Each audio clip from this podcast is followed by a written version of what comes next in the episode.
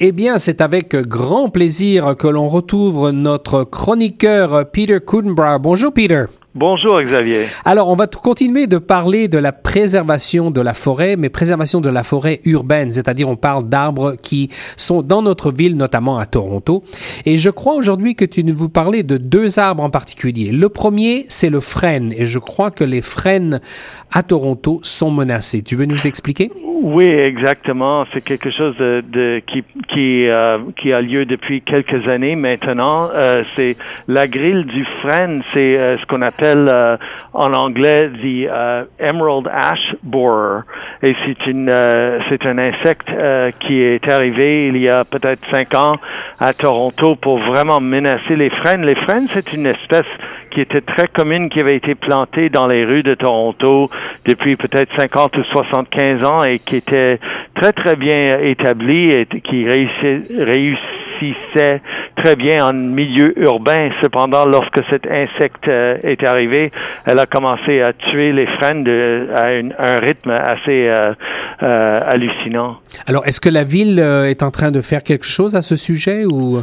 Oui, ben ce que la ville a fait, en fait, c'est qu'elle a accepté que les frênes allaient mourir, que tous les frênes de la ville étaient avaient une sentence de mort. Alors, elle a commencé à couper les frênes, et, mais peut-être d'une façon un peu euh, trop euh, agressive parce que, par exemple, euh, je pense que c'est l'année passée ou l'année d'avant, j'étais allé dans une forêt de l'est de la ville à Scarborough, près de Guildwood, où la ville avait contracté quelqu'un pour couper toute une forêt de frênes. Et il y avait des, des centaines d'arbres matures qui avaient été abattus dans, dans l'espace de quelques jours. Et donc c'était un peu un peu dramatique comme réponse, je trouve. Oui. Alors euh, c'est alors ce, euh, on va je vais, on va faire un petit peu d'orthographe. Ça s'appelle la grille du frêne. Alors agril A G R I L E. Donc c'est une maladie. Tu nous as expliqué. C'est un insecte qui est venu euh, d'où? Est-ce qu'on a on, sait l'origine? Euh, ben ça vient de l'Asie et c'est quelque chose.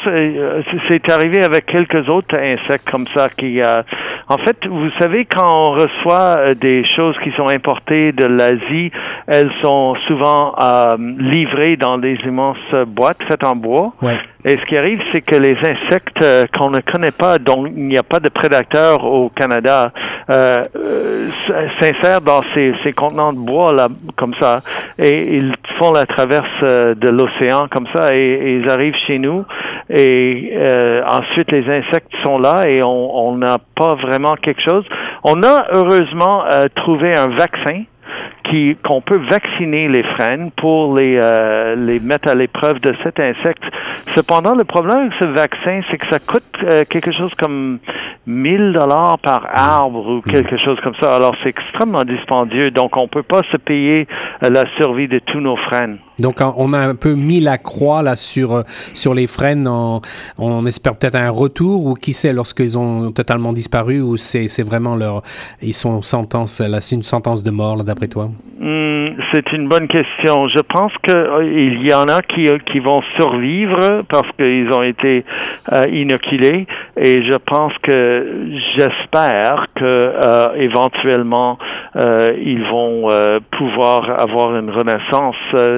J'ai lu, euh, par exemple, dans la presse qu'à Montréal, ils ont eu un peu plus de réussite que Toronto parce qu'ils savaient que ça en venait. Je pense que c'est venu d'ailleurs de, de l'ouest en est, mhm. euh, cette maladie-là. Donc, Montréal avait un peu euh, été prévenu par Toronto de l'arrivée de cette espèce. Alors, ils ont, ils ont vacciné pas mal de frênes là-bas et je pense que donc, il y, a, il y a certaines lueurs d'espoir pour la survie de l'espèce. Donc, c'est la grille du frêne en français et en anglais, c'est Emerald Ash Borer. Donc, pour ceux qui sont intéressés, on peut aller sur Google, c'est intéressant. Euh, maintenant, on va parler d'un autre arbre, mais celui-là, par contre, il n'est pas en difficulté. Au contraire, tu veux nous expliquer ce qui se passe au sujet de l'érable de la Norvège? Oui, l'érable de la Norvège, encore une fois, c'était un arbre que, qui avait été importé évidemment de la Norvège, on va dire il y a peut-être dans les années de en, en, commençant dans les années 20 de, de, de du siècle euh, passé, ouais, passé. Et puis euh, donc il y a il y en a beaucoup qui ont été plantés. C'est une c'est un arbre qui est extrêmement euh, qui a beaucoup de, qui est facile à, planter, facile à maintenir et qui a beaucoup de confiance en soi, si on veut, et qui, qui pousse très bien euh, dans le climat. Peut-être que ça, ça, ça ressemble à la Norvège, je sais pas. Mais en tout cas, euh, c'est quelque chose qu'on peut reconnaître, cet arbre-là, parce que si on prend une feuille de l'arbre et on casse euh, la tige de la feuille, on va voir qu'il y a une petite liquide blanche qui, qui sort. Mhm. Alors ça, ça arrive pas avec les autres espèces d'érable. Et les, feuilles de, de l'érable de Norvège sont très grandes. Euh, mhm. Quasiment, il y en a qui sont aussi grands qu'un euh, un plat, une assiette. Mhm.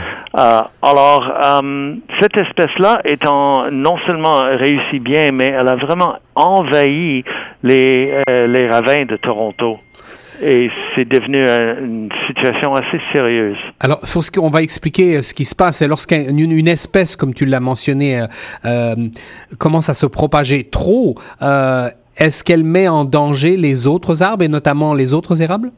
Oui, justement. Ce qui arrive avec cette arabe de Norvège, c'est qu'elle est très dense. je veux dire, comme je disais, les feuilles sont très sont très larges et, lorsqu'elle prend le contrôle du sommet de la forêt, si on veut, il y a, y a aucune lumière qui peut passer. Alors les plantes sur le sol sont tuées et aussi euh, donc il y a rien qui peut pousser autour. Je le sais parce que j'en ai plusieurs dans mon jardin chez nous malheureusement mhm. parce que quand on a acheté la maison, on a dit on tient des beaux petits érables, on va les laisser, ils sont beaux, mais maintenant ils ont vraiment pris le contrôle et mon jardin fait pitié cette année parce que la lumière n'y eh, arrive pas du tout. Donc c'est la, la, taille des feuilles hein, qui la canopée ce qu'on appelle la canopée est très dense, hein, donc ne laisse pas la lumière passer. C'est bien ça, je comprends bien le problème. Hein. Euh, il y, a, deux autres euh, petits détails dans ça. Une, c'est que les, les, racines sont très voraces, c'est-à-dire qu'ils prennent tous les nutriments et toute l'eau de, de la terre et la prennent pour eux. Alors, ils ne laissent ils sont ils jouent pas bien avec les autres si on veut. Et, et l'autre chose c'est que euh, c'est ça c'est fascinant. Il, y a, il, y a, des chercheurs à l'université de Toronto qui ont fait quelques papiers euh, au sujet des le fait que les insectes ne connaissent pas l'espèce parce que c'est pas d'ici. Mhm. donc ils ont tendance à moins vivre sur l'arbre. Et le résultat de ça c'est que les oiseaux ils vont pas pour manger mhm. et ne font pas leur nid dans ces arbres là alors ça devient un peu comme, euh, si on veut, une, espèce qui cause une, euh, un peu un, déclin de la diversité biologique de, de hmm. la forêt en entier. Un intrus.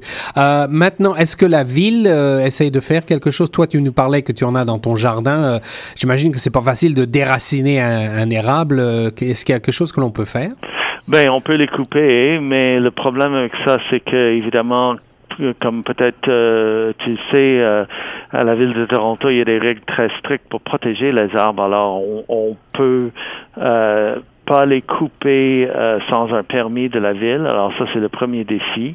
Euh, ben, je, je, d'après ce que je comprends, ce que la ville a fait au moins, c'est qu'elle a arrêté d'en, d'en planter d'autres. Voilà. Alors on va et, et, je pense que je pense qu'on est déjà au début de de comprendre le, le, le, sérieux de ce problème, mais il y a certainement un, un étudiant de doctorat que je connais à l'université de Toronto qui milite pour que la ville fasse plus pour euh, permettre aux autres espèces d'avoir un peu de place dans notre forêt urbaine. Dans notre forêt urbaine qu'on essaye de préserver, eh bien donc euh, quand on parle avec Peter, on parle de la préservation des arbres dans la ville de Toronto et dans un milieu urbain. On te retrouve pour une prochaine chronique, n'est-ce pas Peter? Oui, bien bien entendu. Bien entendu. Et quant à nous, nous restons sur les ondes de Choc FM 105.1.